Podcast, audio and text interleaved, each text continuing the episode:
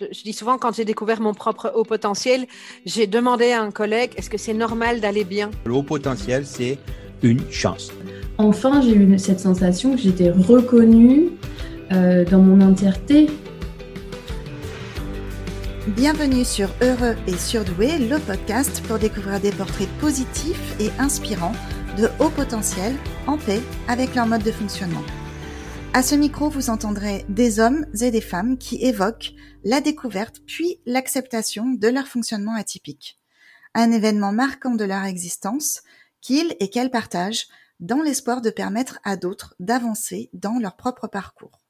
Je m'appelle Sylvie Richard, je suis coach professionnel et j'ai la chance de rencontrer des personnes inspirantes qui osent vivre l'aventure d'être soi, une thématique qui me touche particulièrement et que j'ai placée au cœur de ma pratique professionnelle d'accompagnante. Il est temps maintenant de découvrir l'invité de ce nouvel épisode. Je vous souhaite une très bonne écoute. Bonjour Mathieu, merci beaucoup d'avoir spontanément proposé en fait ton témoignage sur Heureux et Surdoué. Je te souhaite la bienvenue.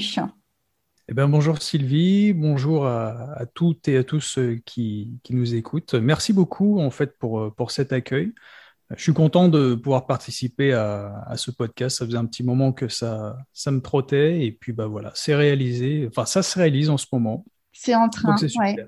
Et donc là aujourd'hui, on est le 13 février. Alors moi, le 13, c'est un chiffre.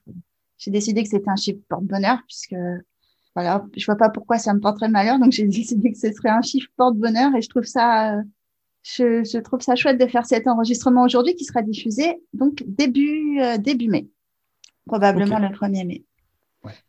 Euh, Mathieu, est-ce que tu veux bien commencer par nous raconter un petit peu donc toi tes débuts, ta découverte de ton atypicité? Dans quelles circonstances ça s'est passé pour toi? Ok, alors euh, déjà en termes d'âge, euh, lorsque j'ai découvert ça, c'était euh, aux alentours de mes 32 ans. Aujourd'hui, j'en ai 38.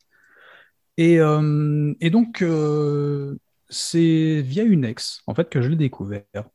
un soir, on discutait par SMS, elle et moi, et puis à un moment donné, je vois dans ses réponses, je vois un truc qui me fait tilt un petit peu dans sa manière de de s'exprimer, enfin en tout cas à l'écrit. Et je me dis, mais ok, elle est, elle super futée, elle va vite sur des trucs. Sachant que moi, à ce moment-là, j'ai encore euh, beaucoup de clichés par rapport à ce que c'est que euh, le haut potentiel, le surdoué, etc. Et puis, dans, une de mes réponses, je lui envoie, euh, excuse-moi de te poser la, la question, mais est-ce que tu ne serais pas surdoué par hasard? Il y a des choses que tu m'écris qui m'y font penser. Et, et en fait, sa réponse, euh, ouais, mais comme toi. Alors pour elle, ça semblait certainement évident, mais euh, moi, je me le suis pris sur le coin de la tronche parce que je voilà, je l'ai vraiment pas vu venir ce truc-là. J'ai commencé comme moi.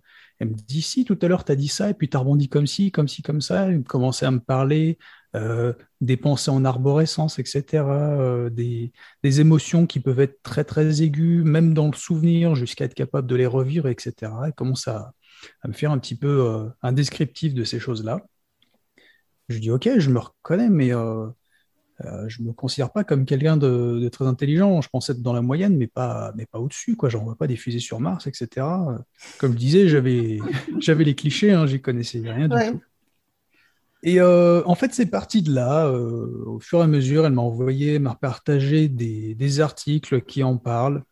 D'accord. Donc... Et, quelques lectures. Oui, tu voulais. Elle, elle c'était pas mal. Elle était déjà assez, euh, comment dire, renseignée sur euh, le sujet Elle était renseignée et diagnostiquée. D'accord. Donc, euh, elle avait passé le test. Ok. Ouais. Donc, elle connaissait plutôt bien, plutôt bien le sujet.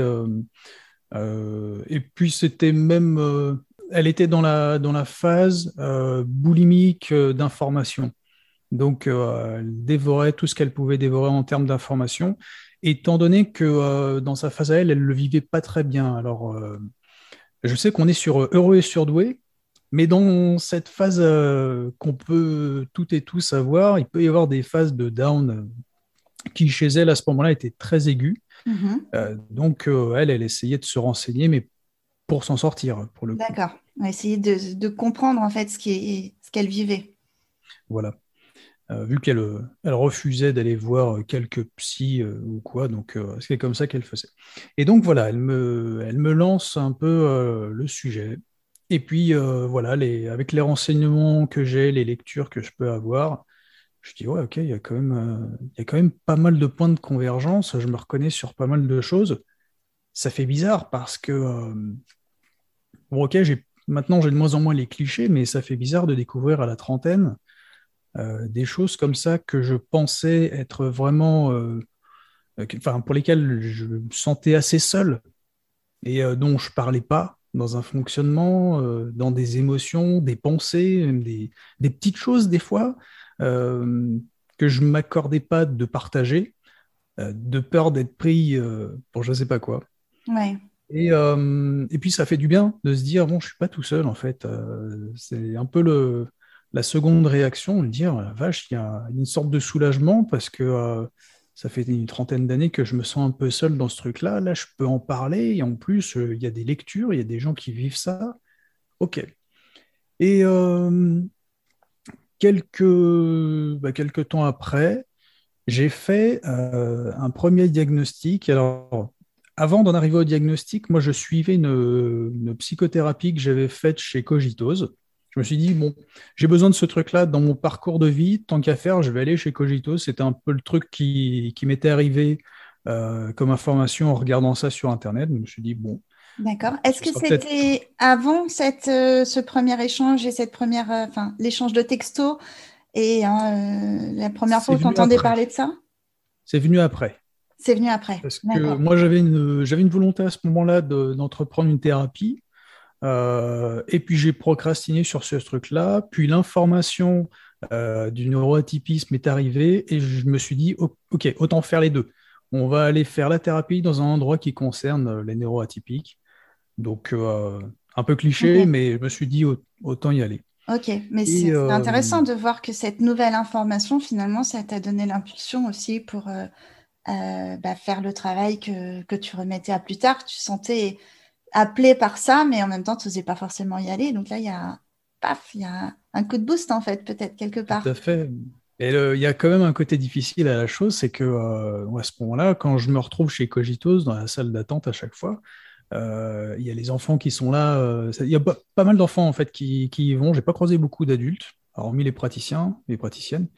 Et euh, bah, très vite, je me suis dit, mais qu'est-ce que je fais là? Je suis un gros imposteur, je ne suis pas diagnostiqué, j'ai lu des trucs sur Internet, j'ai discuté avec une personne. Qu'est-ce que je fais là? Euh, le, petit syndrome de l'imposteur. ah, jusqu'à il y a 10 minutes. Jusqu'à il y a 10 minutes, hein, je disais à ma compagne, mais qu'est-ce que je fais? Je vais enregistrer un truc, je ne suis pas concerné. Oui, puis en, plus, j'ai, oui. En plus, j'ai choisi un nom pas, pas évident, donc euh, désolé pour ça. non, non, mais c'est pas grave. Et donc, euh, au cours de, euh, de, cette de cette thérapie, au bout d'un moment, ma thérapeute me propose de, de, passer le bilan cognitif. Et là où j'estimais ma, ma, participation à ce podcast peut-être intéressante, euh, c'est que euh, je vais spoiler la fin, mais le premier bilan cognitif que j'ai passé euh, n'a pas diagnostiqué un neuroatypisme, n'a pas diagnostiqué un haut potentiel. Il a diagnostiqué des choses, je reviendrai dessus ensuite, mais pas tout de suite. Et ça ne veut pas dire que, que, que, le diagnostic était, était correct. Parce que je l'ai repassé une seconde fois. Donc le premier diagnostic, le premier bilan cognitif, je le passe dans des conditions très stressantes, puisque euh, à ce moment-là, ça faisait déjà peut-être euh, pas loin de huit mois que je suis en thérapie avec euh, une psychologue. Et la psychologue m'informe que c'est pas elle qui va me faire passer le bilan cognitif. je suis sur un fonctionnement où j'ai besoin de repères et je vais même oser dire de comment ça s'appelle? J'ai perdu le mot de routine. Ok. J'ai énormément besoin de, routine dans mon fonctionnement. Et donc là, ma routine est perturbée quand elle me dit c'est pas moi qui vais, qui vais te faire passer ça, c'est quelqu'un que tu connais pas, du, du cabinet. Ok. Donc, Est-ce qu'elle euh, t'explique pourquoi? Oui, alors elle me dit ben, euh, que euh, c'est justement pour pas que ça, te, que ça me perturbe, euh, parce qu'en huit mois, on s'est échangé des choses, et des choses, enfin, que moi je lui ai échangé qui pour le coup sont, sont très personnelles, et, et c'est pour pouvoir rester le plus impartial possible. Sauf que moi, ça ne fait pas cet effet-là. Avec moi, ça vient me perturber. J'aurais aimé que ce soit avec elle parce que j'ai l'impression que tout était à refaire et puis euh, euh, je, ne sachant pas bien décrypter les, émotions des gens, ce qu'ils pensent de moi, ça faisait une personne à décrypter tout en répondant, répondant aux questions, tout en réfléchissant, etc. C'était très compliqué pour moi parce que euh, je ne pouvais pas m'imaginer que la personne en face de moi ne me jugeait pas ou quoi, et j'essayais de, de, me figurer de, de ce qu'elle pensait. Ouais, c'est le lien de confiance en fait, où du coup, tu as tout à reconstruire. Ouais, exactement. Mm. Donc, euh, je passe ce bilan dans un, stress, on va dire même une angoisse euh, assez forte. Et puis, euh, les résultats tombent. Et puis, on, voilà, on m'a dit que j'ai pas, je suis dans la, moyenne supérieure. J'étais pas très loin de, des 130.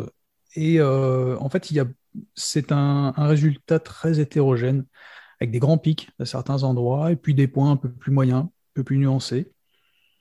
Et donc, euh, ils me disent, bon, ben voilà, euh, on n'est pas dessus, désolé. Ok, ça fera 300 euros, merci.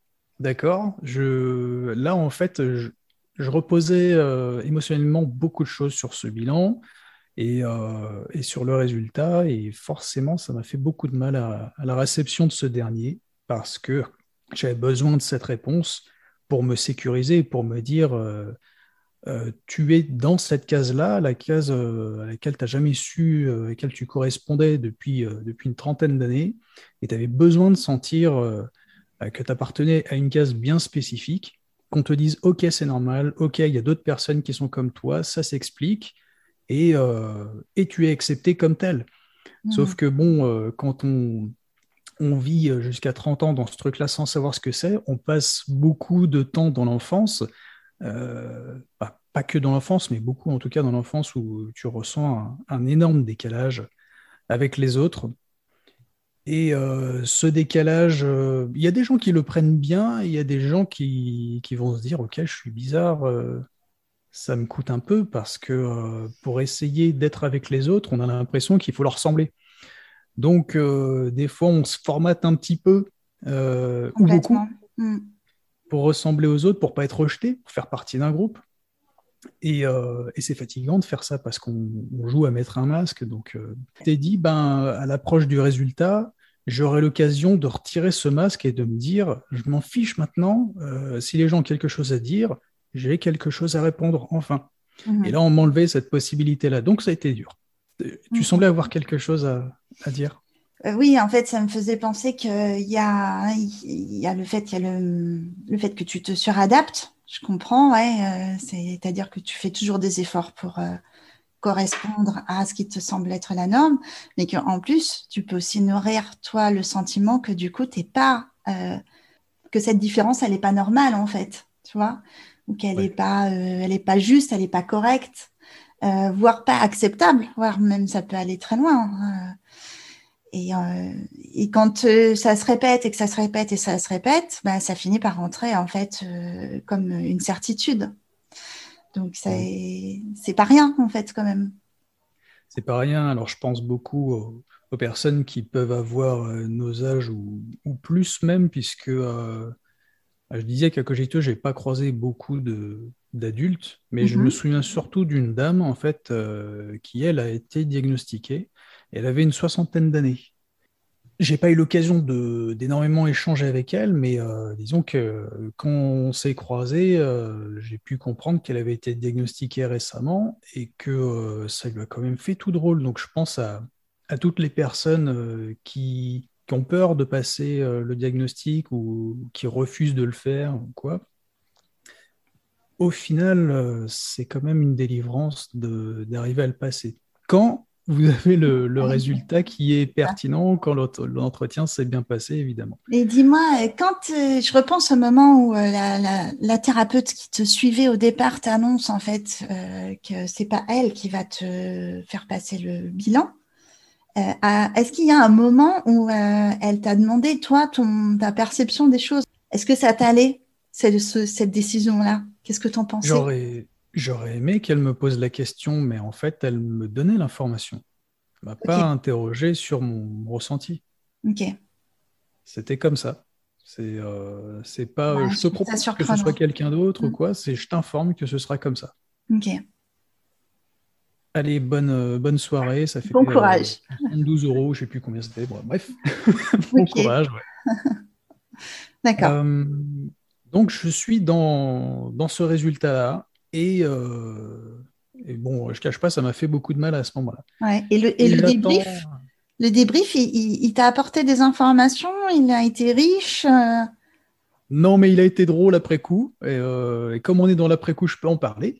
Euh, étant donné que cette thérapeute n'a fait que lire ce qu'il fait sur, sur le compte rendu, Catastrophe.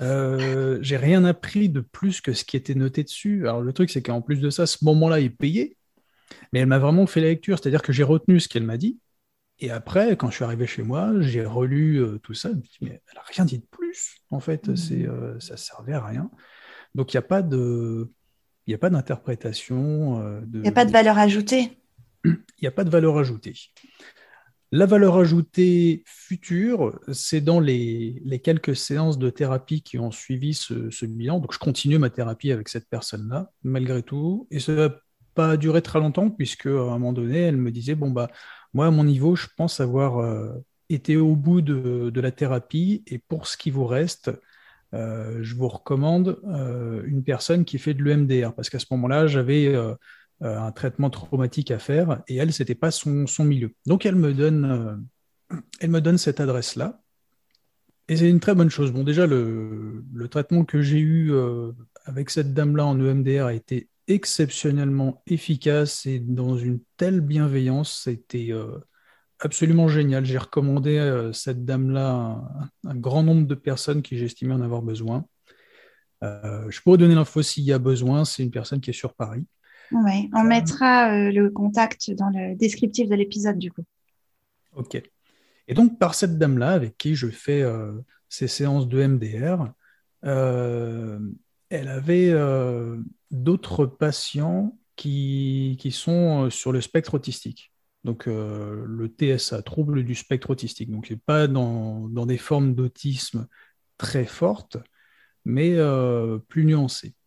Et, et, puis à un moment donné, en fin de séance, elle me parle de ça. Elle me dit je, je, me permets de vous poser la question est-ce que vous avez été diagnostiqué sur ça? Je dis non, non, justement. J'étais plus sur un diagnostic pour le haut potentiel, mais euh, non, je ne connais pas spécialement ça. Elle m'a dit, je vous conseillerais de, le faire si vous, avez, si vous en avez envie, parce que je pense que ça peut vous apporter des choses en termes de réponses que vous n'avez pas eues euh, sur ce premier bilan cognitif à cogitose. Et, euh, et donc, je l'ai fait. Et c'est là que les choses arrivent. je l'ai fait à, à Créteil, à l'hôpital de Créteil, et donc ça met beaucoup de temps avant de se mettre en place. On, vous reçoit assez rapidement, mais on vous dit aussi rapidement, on vous rappelle dans deux ans. Wow. Bon, il y a beaucoup de dossiers, etc. Mm. Euh, d'accord, bah, à la fois c'est gratuit, euh, contrairement à Cogitos, donc je me dis, bon, bah, je vais patienter. Et je patiente pas deux ans, mais trois ans. je pensais qu'il m'avait oublié. Je ne ah jamais rappelé. Hein, mm. euh, je me dis, ça fait un peu pitié de les rappeler pour faire un diagnostic. Donc, il me rappelle et on fixe un rendez-vous. OK. Et ça prend euh, une journée et demie à faire. Donc très très intense. Et ce diagnostic-là, euh, évidemment, il couvre euh, énormément la, partie qui va concerner le spectre autistique, mais on passe également au bilan cognitif, comme j'ai fait chez Cogitose. Ok. Un jour et demi, mais ça doit être épuisant, non? Ah oui, oui, oui, oui, oui euh, absolument. Il faut prendre des vacances derrière pour récupérer. Émotionnellement, c'est super dense. Euh, sur la route après euh, que j'avais à faire pour rentrer chez moi, ça a été compliqué.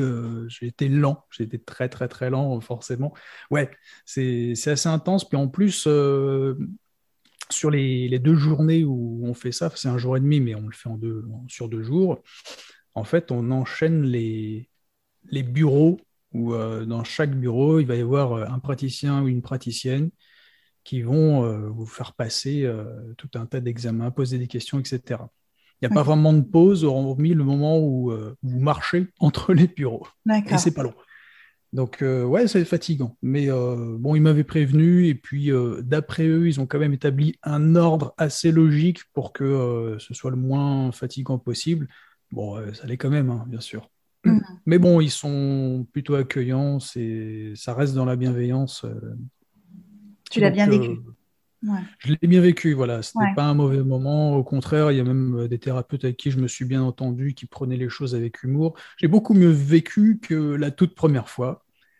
Euh, donc, euh, le résultat tombe. Et là, euh, on me, signifie que je suis HPI. Mais comme ça, en fait, c'est-à-dire que comme je passais pas le bilan pour ça, je le passais pour le spectre autistique. disons que ça, c'est mis entre parenthèses. on vous annonce le truc du spectre autistique, et puis oui, alors voilà, sur le coefficient intellectuel, on est sur ça, donc il y a un haut potentiel. Ensuite, il y a ça en mémoire de travail, etc. Attendez, vous avez dit un truc là. Mais moi, je n'aurais pas dit que, j'avais passé un, premier bilan et qui, n'avait pas abouti. Mais là, à ce moment-là, ils, m'ont retiré une épine du pied, mais que moi, je pensais pas retirer dans ma vie. Je, je commençais à accepter, vu que c'était un peu plus de trois ans après, je commençais à accepter l'idée que, ok, je suis pas dans cette case-là. Bon, ben, on va faire avec. Et, en fait, ça, me tombe dessus comme ça, noir sur blanc. Ok, c'est écrit. Bim. D'accord, j'ai changé en trois ans, je sais pas.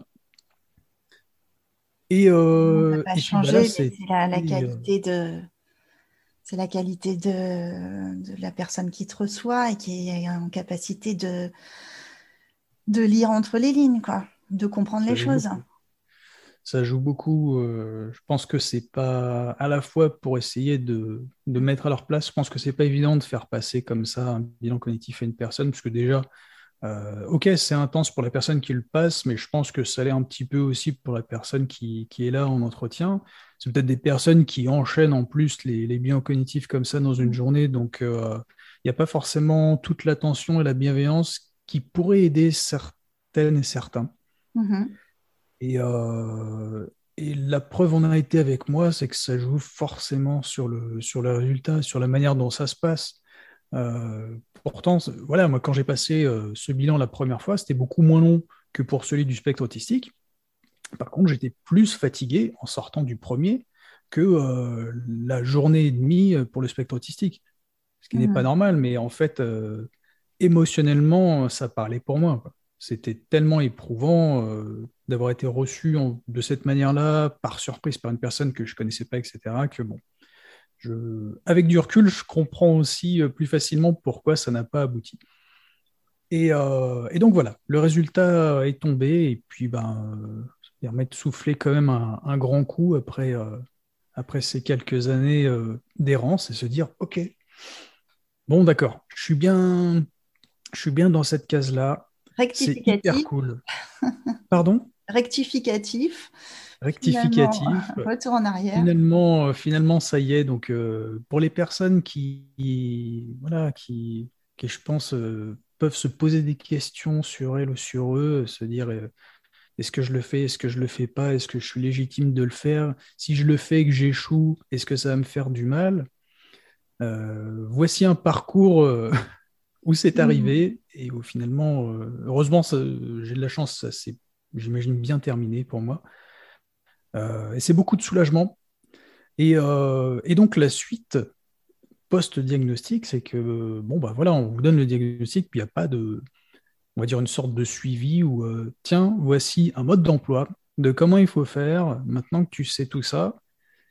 C'est, je ne dis pas qu'il en faut spécialement un, mais ça m'aurait plu d'être un peu rassuré, euh, de discuter sur des points spécifiques de fonctionnement, à ce qu'on me dise oui, mais ça, euh, c'est normal, euh, tu fonctionnes comme ça, tes émotions, elles font ça parce que tu as vécu ça, donc ça fait rappel à ça. Tu vois, des, des, explications un petit peu pour des événements de tous les jours, des événements plus particuliers. Donc, on se lance dans la vie sans ces explications-là et disons, bon, ok, j'ai l'information, donc je je vais peut-être pas essayer de tout mettre non plus dans ce prisme-là, mais néanmoins, il doit y en avoir une grande partie. Et bah, la grande force des... Attends, excuse-moi, mais du coup, en fait, à la fin de ton, du bilan, tu, donc, ils te parlent du HPI finalement. Et est-ce qu'ils évoquent aussi l'autisme? Alors, l'autisme, c'est encore un, autre point. Euh, là-dessus, en fait, ils sont entre deux. Donc, ils sont censés me rappeler. Ah, d'accord. C'est toujours en suspens, actuellement. Ouais, c'est en suspens. Et, euh, et bon, si, tu veux, ça, ça semble assez certain euh, et clair pour certaines personnes et pour d'autres euh, se poser des questions. Donc, comme il faut que, en gros, collégialement, la, la décision soit acceptée, bon, bah, c'est, on vous rappelle parce que vous l'êtes pas, mais il y a quand même quelque chose. Donc, euh, on ne peut pas vraiment vous dire oui ou non. Euh, c'est un peu entre les deux. Ok, d'accord. Perturbant, mais quelque part, j'en ai eu l'expérience.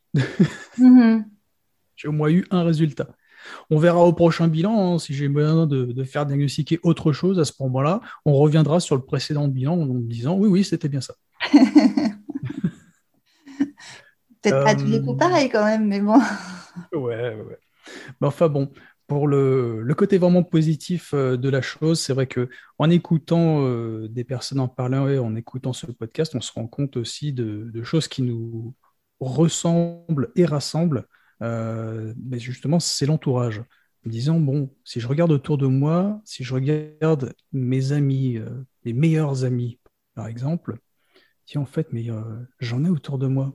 Les hmm. personnes avec lesquelles je m'entends le, mieux, soit elles sont au potentiel, soit elles ont un autre neuroatypisme comme le TDA ou autre chose, mais finalement, des personnes qui sont un peu plus dans la moyenne figure dans figure moins dans, mes proches proches. Je me dis ok en fait je suis pas mal entouré de, de ces gens-là.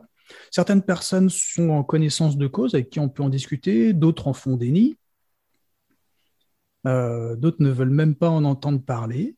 ok, si vous voulez. Mais, chacun euh, son parcours. Hmm. Chacun son parcours. C'est un peu dommage, mais euh, je peux comprendre. Il faut que ce soit le bon moment aussi. Hein. Hmm. Oui, sans doute c'est c'est un peu une révolution quand ça arrive, euh, que le résultat arrive. Bon, bah, ok, surtout à l'âge adulte, parce que enfant, je ne sais pas trop si ce que ça peut faire. Je pense que ça peut, euh, ça peut aider si un enfant le, vit mal les choses et qu'on et qu'on lui donne des explications. Je pense que ça peut être utile. Mais euh, bon. Oui, mais enfin, y a, là, j'ai fait plusieurs enregistrements aussi avec des personnes qui justement l'ont découvert enfant et ils ont rarement les explications.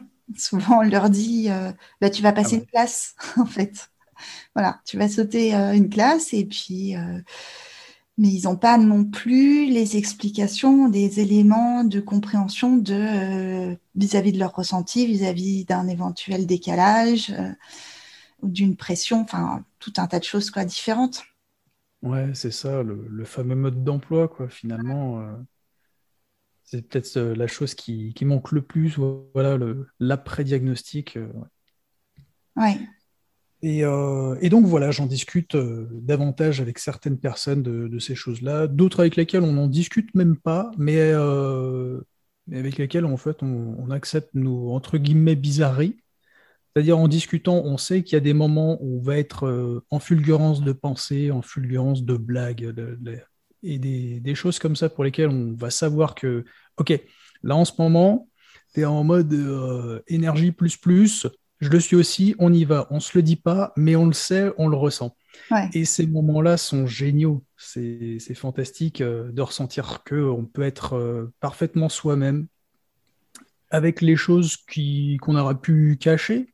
Je parlais de l'enfance et les choses pour lesquelles on s'est mis dans un moule mais qu'on a mis de côté. Et eh ben, de se dire non, en fait, tu vas les ressortir, ces choses-là. Et il y a des personnes qui sont comme toi et des personnes qui apprécient énormément ces choses-là. Et moi aussi, je les apprécie euh, voilà, en tant que, témoin de ces choses-là. Donc, euh, pour le côté positif de la chose, ça, c'en est un. Mhm. Euh, tu parlais au tout début des clichés que tu pouvais avoir ça m'intéresserait pas mal de, de, te poser la question, de t'entendre parler de comment tout ça, ça a évolué. C'est-à-dire, c'était quoi ces clichés que tu pouvais avoir? J'imagine qu'ils sont un peu proches des biens. Et puis, euh, et puis aujourd'hui, qu'est-ce qui a changé en fait?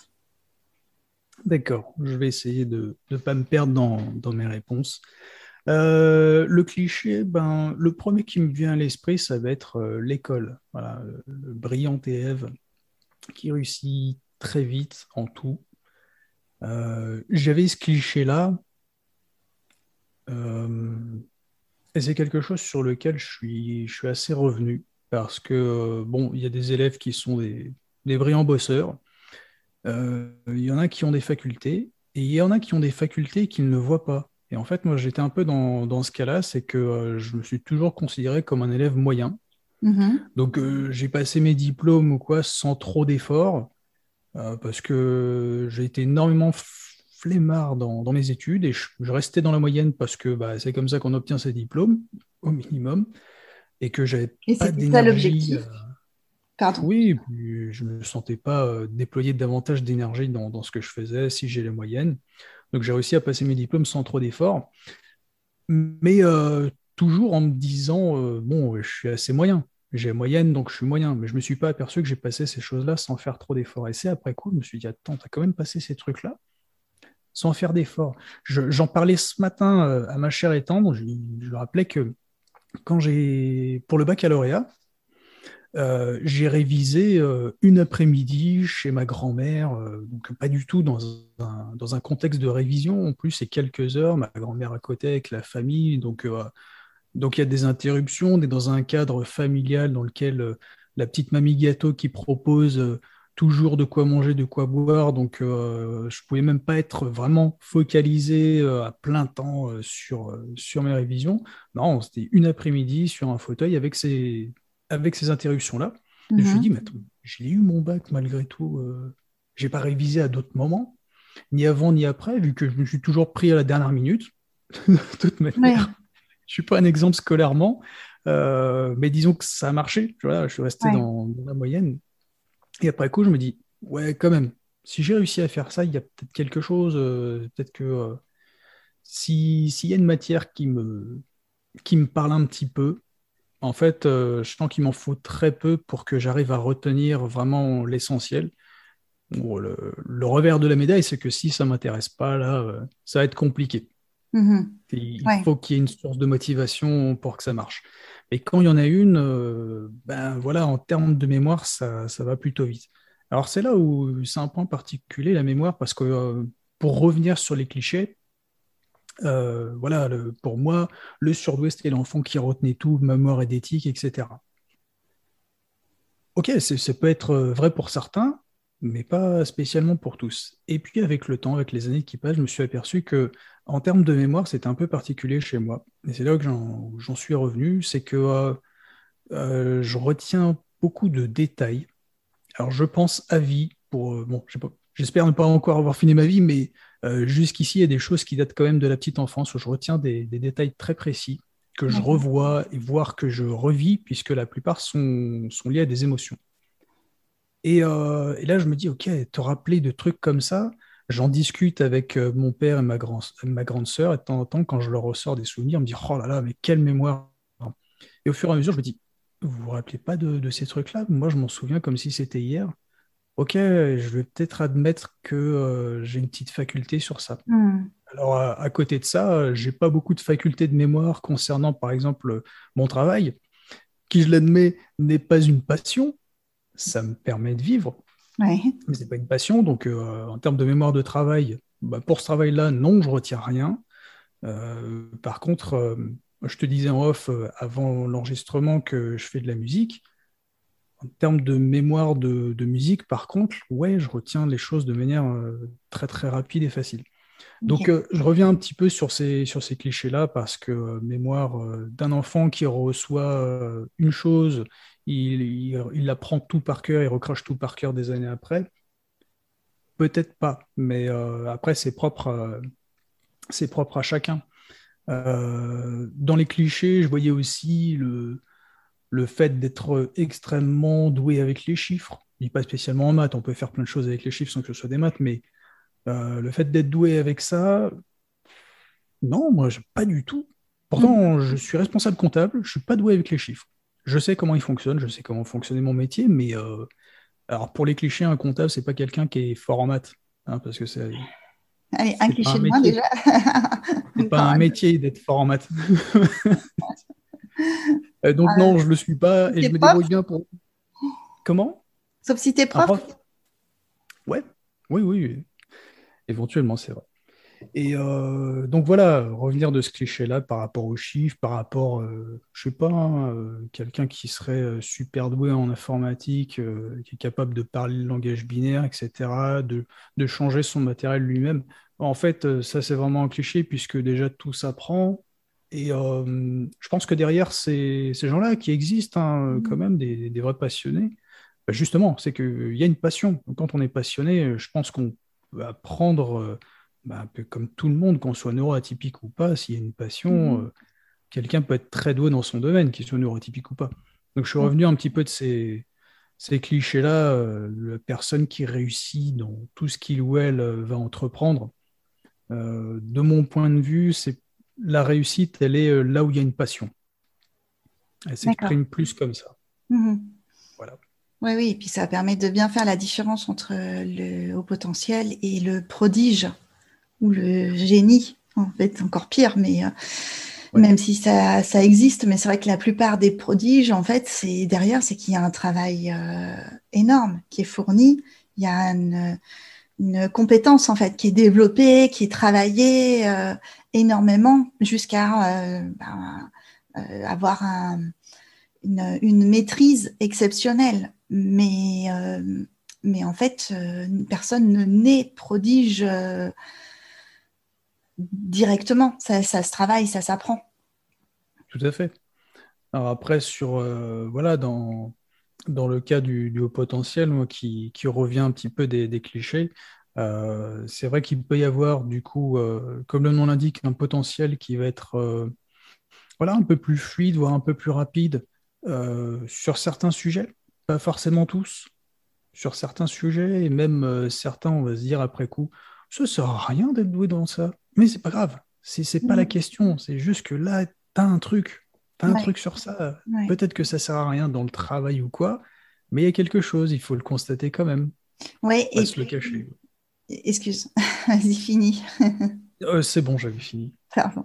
Euh, il y a un contexte aussi pour que ah cette compétence se développe ou pas.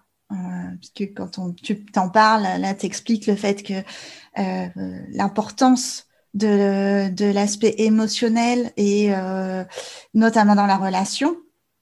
Je te vois, un truc à dire. Notamment dans le, relationnel.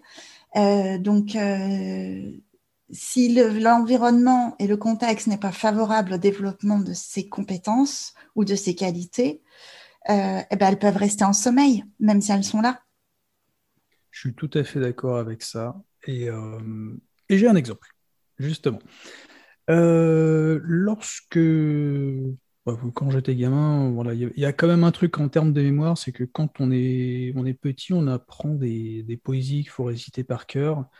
Et ça, ça a toujours été une, une grande facilité. Mais il s'est passé quelque chose dans mon contexte, euh, une chose qui a fait que j'ai eu l'impression que cognitivement, il y a des choses qui se sont mises en stand-by, voire qui ont disparu. Et, euh, on va en parler. Euh, autour de mes 9 ans, mes parents se, sont séparés. Et ça a été, ça a été dur. Ça a été dur. J'ai assisté à la, scène de séparation. Ce n'est pas une scène de séparation, c'est une dispute de séparation avec la question euh, mon fils, avec qui tu veux vivre, avec papa ou avec maman? Et c'était une question assez euh, indélicate à ce moment-là. Ça se voulait pas indélicat, mais moi je me suis dit ok, aucun de mes parents ne me veut, donc il me pose la question. En vrai, c'était de la bienveillance, mais euh, l'enfant que j'étais n'a pas compris ça. Mmh. À partir de, de, ces 9 ans, mon père en particulier l'a surtout remarqué. Il m'a dit il y, a un truc qui s'est cassé tu vois, dans, dans l'apprentissage, dans la vitesse, dans les exercices, euh, ou même simplement dans la volonté d'apprendre. J'aimais bien apprendre quand j'étais gamin, j'étais curieux. Et la curiosité, à ce moment-là, est partie parce que tu vois, le facteur émotionnel, c'était euh, brisé. Donc, euh, tu parles d'un contexte, pour moi, ça a beaucoup fait. Et, mhm. et, pendant longtemps, en fait, je me suis dit, en, en repensant à moi, gamin, me suis dit, c'est fou. En fait, j'avais l'impression de savoir voler. Aujourd'hui, euh, tout ce que je peux faire, c'est euh, marcher, euh, voire limite ramper. C'est fou. J'allais vite, j'apprenais vite, j'avais soif d'apprendre. Aujourd'hui, ça, qu'est-ce qui s'est passé? Il y pas, Je suis pas si vieux. C'était il n'y a pas si longtemps. Et j'ai l'impression de plus en être capable. Oui, donc, toi-même, tu t'en rendais compte? Oui, oui, absolument. Ouais. Tu avais cette lucidité sur toi-même, ouais. Mm. Ouais. Ouais, ouais, comme un, tu sais, comme un regret de se dire, euh, ah, j'aurais dû en profiter parce que maintenant, enfin, ça s'est un peu arrêté euh, un peu du jour au lendemain. Tu avais plein de capacités, ok, ben non, c'est fini. Maintenant, tu es nul. parce que ça, c'est ça que je pensais, c'était d'un extrême à l'autre un petit peu. Euh, étant, étant dans, dans, une, dans une moyenne scolaire, je ne m'étais pas imaginé être forcément brillant. Je faisais pas beaucoup d'efforts, mais ça a été très dur de, me faire des compliments à moi-même euh, pendant longtemps, qui me remettaient en question. C'était très facile de me dire, je passe de élève moyen à élève nul, bah, nul en termes de capacité, pas forcément en termes de résultats. Euh, comme je mmh. disais, je suis resté dans la moyenne, mais euh, en me disant, de toute manière, même si je forçais, je ne ferais pas forcément mieux. C'était un peu ça. Et ça compte d'en parler parce que j'imagine que beaucoup de personnes peuvent douter d'elles-mêmes, euh, peuvent vivre ça, voire le vivre très longtemps. Et ça fait du mal, et, euh, je pense que euh, c'est bien de pouvoir en parler si ça peut contribuer éventuellement à, aider les personnes à dépasser ce stade-là et se dire, je peux m'en sortir de ce truc-là où je ne me sens pas capable, où je ne me sens pas au niveau des autres ou quoi tout en étant conscient euh, que voilà, quelque part, il y a des petites facultés qui sont là, qui existent, de dire si c'est possible, mais comme tu l'as dit, le contexte joue énormément, bien sûr. Et, euh, et, pour moi, c'était ça la, la, rupture de mes parents émotionnellement jouer, euh, j'ai l'impression, sur mes capacités. Ça ne veut pas dire qu'elles sont plus là. J'en ai trouvé d'autres euh, entre-temps. Euh, certaines, je les ai oubliées parce qu'elles ne me servent pas ou j'ai pas spécialement d'appétence à y revenir. Par contre, j'en ai découvert d'autres et euh, j'ai accepté que c'était là et que c'était encore, enfin, que c'est encore possible. Mmh. Et revenir de là, ça fait du bien parce que quand pendant longtemps on ne croit plus en soi, on, et se dire si en fait je suis capable de faire ça et en plus je suis capable de le faire assez vite, assez bien. Ouais, ouais, ça fait du bien quand même. Beaucoup de bien même. Euh, l'estime de soi, ça se reconstruit aussi. Oui, oui, oui, petit à petit. Alors ça joue beaucoup sur la, confiance en soi. Euh, ça me fait plaisir de voir euh, ou de rencontrer une personne neuroatypique, sur le potentiel en particulier, qui va être sûre d'elle. On connaît des, des, personnes comme ça en plus qui généralement sont assez facilement des, des puits de, connaissances dans leur domaine et qui aiment bien euh, instruire d'autres personnes, généralement sans qu'on leur demande, et qui balancent des infos, des infos. Des infos. ok? Ils se font plaisir aussi, en fait. et c'est ça, mais je me suis dit, attends, t'essaies de me partager un truc ou t'essaies de te rassurer là, parce que euh, je, je t'ai pas demandé tout ça, t'es pas mon prof. Mais là, tu joues au prof. Euh, en fait, c'est intéressant. Pourquoi tu fais ça? Euh, et, en fait, j'aime bien en rire parce que finalement, euh, il y a peut-être aussi le, truc, ok, tu as l'air confiant, tu as l'air très confiant, mais tu n'es pas tant que ça. Et euh, c'est important d'en parler parce que moi, j'ai pu trouver ça assez déstabilisant, voire je me suis complètement remis en question, je veux dire, même après le diagnostic, rencontrer une personne qui est diagnostiquée au potentiel, qui est sûre d'elle, donc qui parle euh, avec beaucoup d'assurance, beaucoup de vitesse, d'éloquence, tout ce qu'on veut, et à côté me dire ah ouais, mais je suis un imposteur en fait. Euh, je, ne suis pas du tout sur ce truc-là. Mmh. Euh, on m'a diagnostiqué, mais en fait, c'était le premier diagnostic qui était bon. Je suis pas dessus. Oui, oui. Ok. Ça peut arriver. Mais en fait, bah, je crois que ça fait partie du jeu. On se ressemble sur certains points et on est différent sur d'autres.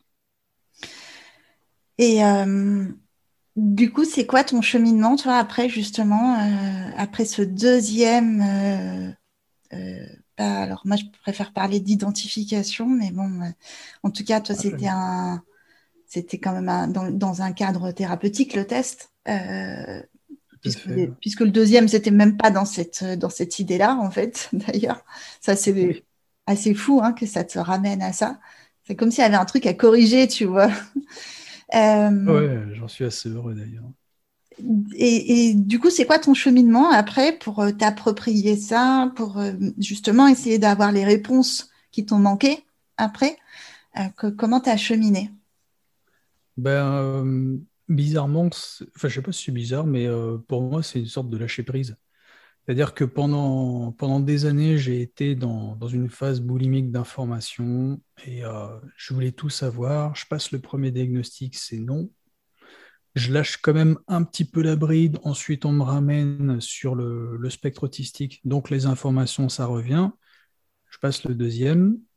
Et là, le bilan HPI euh, tombe. Euh, et là, je me suis dit, ouf, c'est bon. En fait, je suis arrivé. C'est bon. J'ai trouvé. J'ai trouvé. J'ai trouvé. Mmh. J'ai mmh. trouvé. Je, suis arrivé. J'ai plus besoin de chercher. Donc, euh, j'ai vachement lâché la bride par rapport à ça. Pas que ça m'intéresse plus, la preuve en est. Je suis là aujourd'hui. Mais euh, disons que ça m'a beaucoup rassuré, ça m'a apaisé en fait. Euh, moi qui j'aime toujours en parler, euh, c'est pas le problème, mais je m'en informe beaucoup moins. Avant, j'étais même sur, enfin, je suis sur un forum Facebook qui est pour les neuroatypiques, mais c'est plus orienté sur, sur le, spectre, le spectre autistique. mais bon, étant donné que sur le spectre autistique, il y a beaucoup de personnes qui sont concernées par le haut potentiel également ça pose pas de problème de, pouvoir échanger. Mhm. Et euh, je m'en suis pas mal désintéressé aussi de cet endroit-là, euh, qui pourtant est une, euh, est une bulle d'information, de partage, de bienveillance d'ailleurs. Ça a beau être une, c'est une page privée sur Facebook, mais alors c'est un endroit, on va dire, confortable d'Internet, ce qui peut être rare. Et euh, malgré tous les bienfaits que ça a pu me faire, euh, une fois que le, bilan est tombé, je me suis dit, oh, c'est bon, en fait, j'ai plus trop, je, ressens plus trop le besoin d'y aller. Je, suis, bien. Donc ouais, euh, finalement, le parcours, voilà, c'est, disons que j'ai relâché la bride par rapport à tout ça. Je ne sais pas si c'est la réponse que, non, mais peut-être que les informations, toi, tu les avais déjà cherchées euh, avant. Enfin, tu dis qu'il y a eu un moment où tu étais boulimique d'informations, tu cherchais. Euh, euh, oui, finalement. Tu cherchais à comprendre, mais c'est peut-être pas été dans le même ordre que la plupart des gens, dans, la chronologie. C'est possible, puisque je pense que beaucoup se reconnaîtront à travers ces mots-là. Quand j'entreprends quelque chose, je vais jusqu'au bout de ce que je fais. Donc, quand j'ai été boulimique d'informations, j'en ai peut-être euh, trop reçu. J'ai mhm. dit trop par rapport à celle dont j'avais besoin. Et euh, donc, c'est aussi pour ça que, euh, que j'ai arrêté. voilà, une fois que le, bilan est tombé, je me suis dit, ah, c'est bon, en fait, j'ai pu. C'est pas que j'ai des devoirs à faire, mais je ressens plus le besoin émotionnellement d'avoir d'autres informations sur le sujet. Oui, ça prend moins d'importance d'un coup, ouais. Hmm je les ai, ces informations-là, je me suis reconnu sur pas mal de points. Et là, euh, j'ai euh, médicalement des personnes qui ont écrit euh, que je suis dessus. Donc, ok, bah, en fait, je suis rassuré, c'est bon. Est-ce que ça t'arrive dans ton quotidien d'avoir des moments où justement tu ressens à nouveau ce décalage? Dont on parlait au tout début et de te dire, ah ben de, bien le vivre dans le sens où tu te dis, bah, je sais d'où ça vient en fait. Donc, euh, c'est pas une, c'est pas une souffrance, c'est pas un problème. Oui, euh, bah, assez souvent en fait. Euh, ça peut être des, petites choses. je vais donner un exemple qui me vient tout de suite. En vrai, il doit y en avoir beaucoup, mais le premier qui me vient, c'est, admettons, quand je marche dehors et que je vais croiser une personne. Généralement, la personne, si on est sur le même trottoir, je vois la, trajectoire sur laquelle elle est, je vois celle sur laquelle je suis. Pour pas qu'il y ait un câlin entre nous, je sais d'avance dans quelle trajectoire je vais me mettre, mais euh, loin à l'avance. Et, euh, et au départ, les, les personnes qui font des, qui marchent un peu en, en zigzag ou quoi, ou limite qui regardent leur portable et qui vont vers vous, alors que vous êtes déjà en train de vous décaler même à l'avance, et euh, finalement, euh, à la dernière seconde, se rendre compte que vous existez et que vous êtes là, mais se rendre pas compte que vous, vous, avez, vous, vous avez anticipé tout ça plusieurs mètres à l'avance, bon, ça demande quand même un petit effort pour rester calme et se dire, tu sais, moi je t'ai considéré depuis longtemps, toi non. Et euh, ces petites choses-là qui, euh, je dis pas que ça peut ne pas m'arriver de ne pas me, me, fâcher sur ça, mais avant qui pouvait prendre beaucoup de place, maintenant je me dis, ok, mais ça fait partie du jeu. Euh, c'est peut-être un des, des, petits, des petits détails. J'aime bien savoir euh, avoir un chemin euh, dans ma tête de direction, par exemple, si je marche dans la rue, me dire, OK, je sais ce qui va m'arriver, je sais ce qui m'attend, je vais gêner personne et euh, personne ne va me gêner. D'accord. C'est un petit point de, de, détail, mais je me dis, OK, c'est peut-être pas courant de penser comme ça, mais je crois que ça, fait, ça peut faire partie du jeu. OK.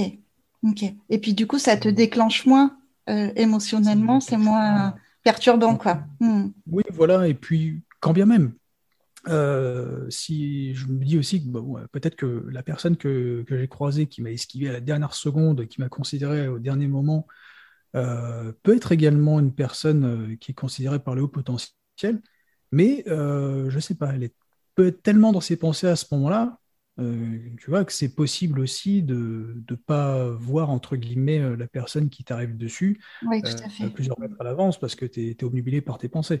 Mm -hmm. Donc, euh, même par rapport à ça, disons que ça aide aussi à se calmer. Je me calme par rapport à moi, je me calme par rapport aux autres en me disant, ben, je ne suis pas le seul concerné. à chacun ses, ses, spécificités, à chacun ses raisons.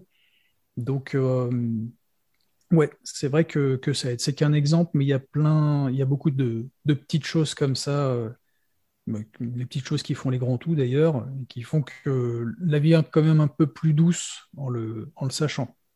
Ouais, ouais, ça c'est chouette d'entendre ça. ouais. Euh, est-ce qu'il y a quelque chose que, quand tu repenses à ton parcours, est-ce qu'il y a quelque chose que tu aurais voulu finalement faire autrement?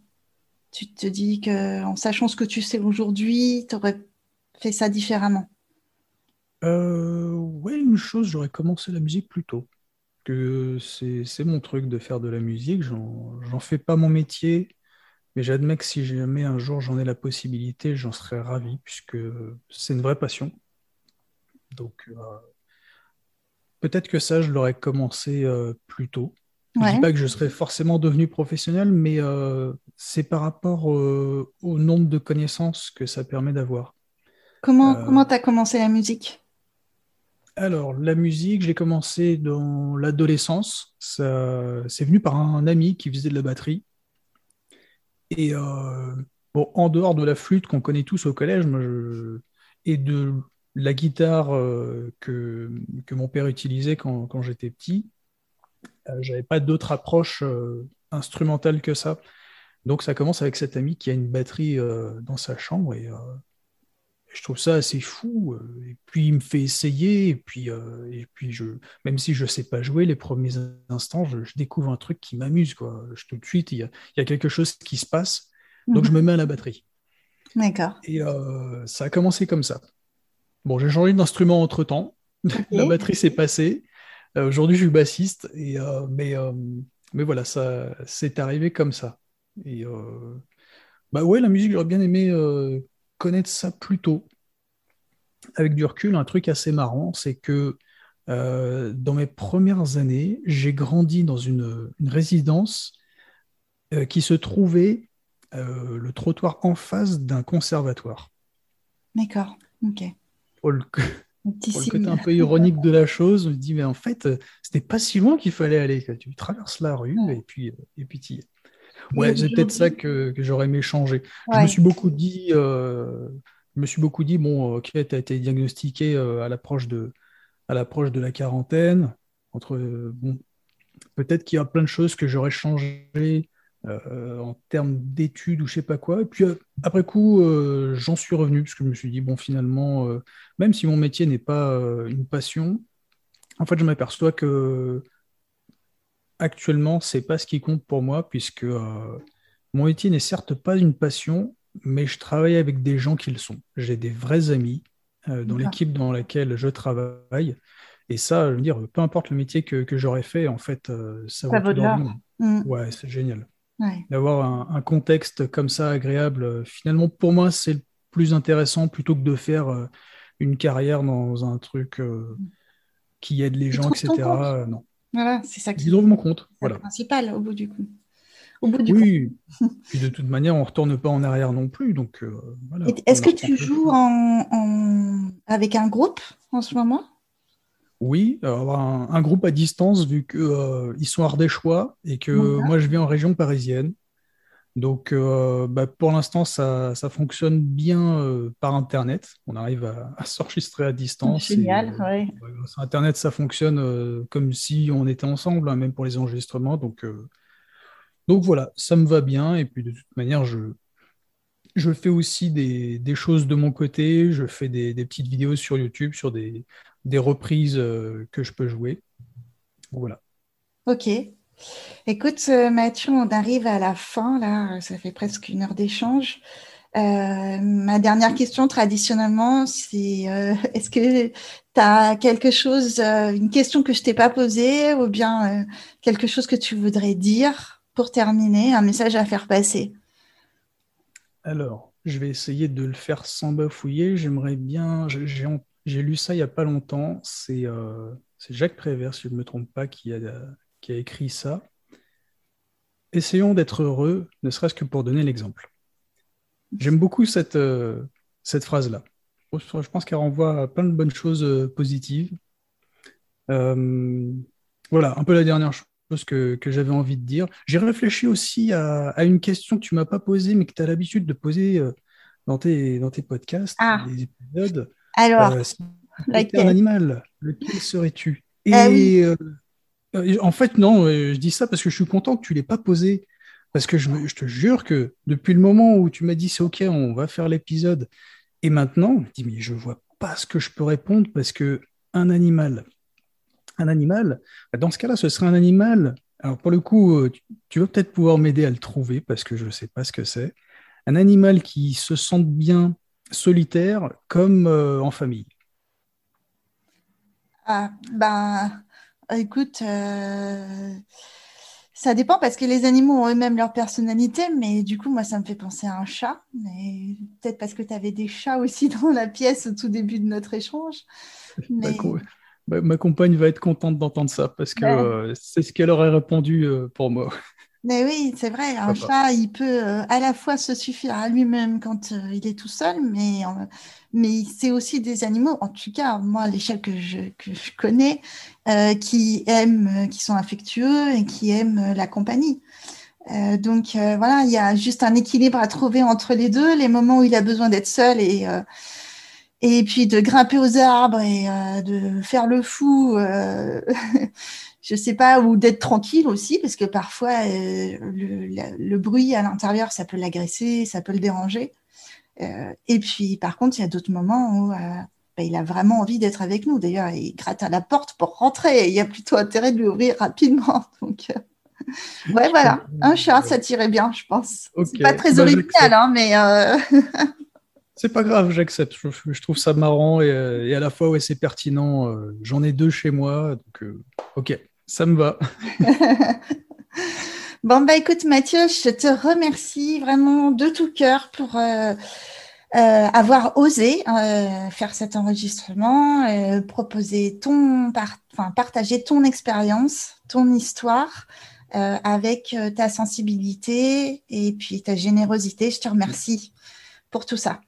Merci également, merci aux personnes qui auront écouté et puis ben j'espère que ça pourra, dans le meilleur des cas, servir euh, et, dans le moindre des cas, au moins avoir diverti euh, quelques personnes. En tout cas, euh, je suis vraiment content d'avoir participé. Donc, merci encore. Merci beaucoup. À bientôt, Mathieu. À bientôt. C'est terminé pour cette fois. Si vous avez aimé, vous aussi, vous pouvez contribuer à diffuser une vision plus positive de la douance, soit en agissant directement sur cet épisode, en likant, en laissant un commentaire, des étoiles sur Apple Podcast, en parlant de ce podcast autour de vous à des personnes que vous pensez être susceptibles euh, d'être intéressées ou que ça pourrait aider. Je suis toujours à la recherche de belles histoires à raconter, donc si vous voulez me joindre, c'est facile. Euh, vous pouvez le faire via LinkedIn, via Facebook. Je vous dis à très vite. Bye bye